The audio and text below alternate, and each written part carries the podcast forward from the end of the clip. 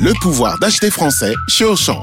Jusqu'à samedi, le filet de 2,5 kg de pommes de terre de consommation est à seulement 2,39€. En partenariat avec notre fournisseur Parmentine, pour un filet acheté, 1 kg est offert à une association caritative. Une bonne affaire, une bonne action. Auchan, avec plaisir. Modalité sur le point de vente. 96 centimes le kilo de pommes de terre. Origine France, variété Colomba, calibre 40-70. Traitement antigerminatif après récolte. Valable dans vos magasins et drive Auchan participants et en livraison à domicile. Vous écoutez RMC. Il est 7h, excellent réveil à tous sur RMC. RMC, Apolline Matin. Le journal de Quentin Vinet. Bonjour Quentin. Bonjour Apolline, bonjour à tous. La mobilisation surprise des agriculteurs ce matin sur les Champs-Élysées à Paris. Une centaine de bonnets jaunes de la coordination rurale au pied de l'Arc de Triomphe et un de leurs leaders vient d'être interpellé. On sera d'ailleurs juste après votre journal Quentin en direct avec un des membres de la coordination rurale. Là, des questions à Gaza au lendemain du drame lors d'une distribution d'aide alimentaire. Il y a au moins 100 morts selon le Hamas qui accuse Israël d'avoir ouvert le feu sur la foule. En France d'Emmanuel Macron. Et cette information RMC, les restaurants qui seront bientôt obligés eh bien, d'indiquer sur leur carte si les plats sont faits maison ou s'ils sont surgelés.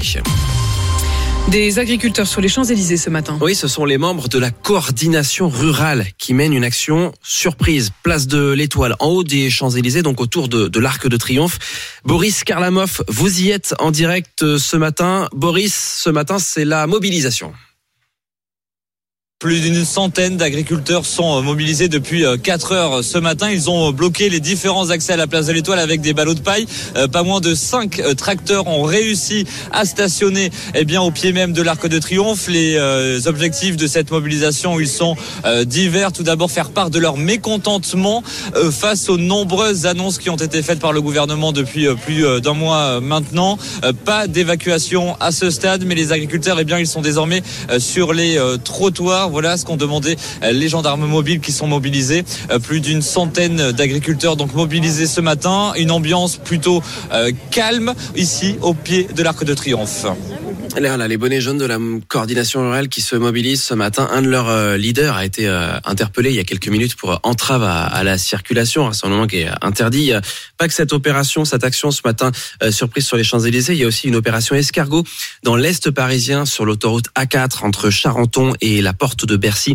Et dans le sud-ouest aussi, ça fait maintenant dix jours hein, que l'autoroute A62 est coupée entre Agen et Montauban. Je vous le disais, il va y avoir du changement dans les restaurants. Les restaurants qui seront bientôt obligés d'indiquer à la carte si les places sont faits maison ou surgelées. Sébastien Krebs, du service euh, politique RMC, c'est une information qu'on révèle ce matin. le gouvernement prépare une loi pour la fin du mois et une entrée en vigueur d'ici l'année prochaine. Oui, l'idée c'est d'exiger des restaurateurs la transparence. Aujourd'hui, ils sont libres d'afficher un logo fait maison ou pas, c'est facultatif et très peu utilisé. La majorité veut inverser la logique. Si un plat n'est pas cuisiné sur place, alors il faudra impérativement l'écrire noir sur blanc à la carte. C'est ce que prévoit ce texte qui charge la DGCCRF, la répression des fraudes, de faire les contrôles. Pour être considéré comme fait maison, un plat doit être préparé et cuit sur place à partir de produits bruts, sauf quelques exceptions qui sont encore en discussion. Il y a des résistance, mais il ne s'agit pas de stigmatiser, promettons dans la majorité, plutôt de valoriser le savoir-faire et de répondre à l'attente des consommateurs. D'ailleurs, le gouvernement appuie. La ministre en charge du tourisme et de la consommation, Olivia Grégoire, souhaite que cette mesure s'applique dès l'an prochain.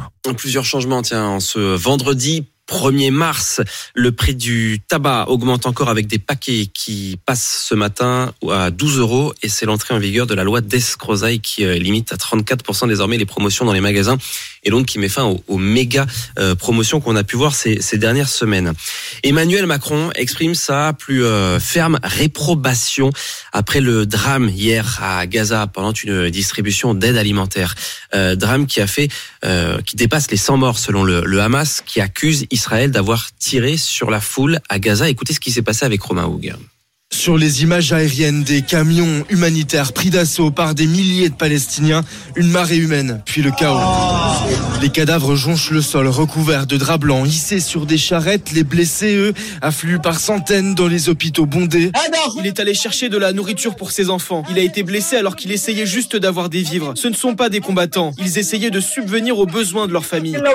Alors que s'est-il réellement passé? Deux versions s'affrontent. Selon le Hamas, l'armée israélienne a délibérément tiré sur sur la foule, version que réfute catégoriquement Tsahal en s'appuyant sur des images filmées par des drones. Selon son porte-parole, aucune frappe n'a ciblé le convoi humanitaire. En revanche, l'armée reconnaît des tirs limités par des soldats israéliens pour disperser la foule parce qu'ils se sont sentis menacés.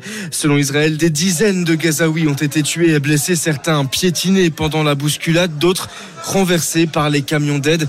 Un drame qui amenuise considérablement les espoirs d'une nouvelle trêve. Le président américain Joe Biden, pourtant optimiste il y a quelques jours, le reconnaissait hier soir.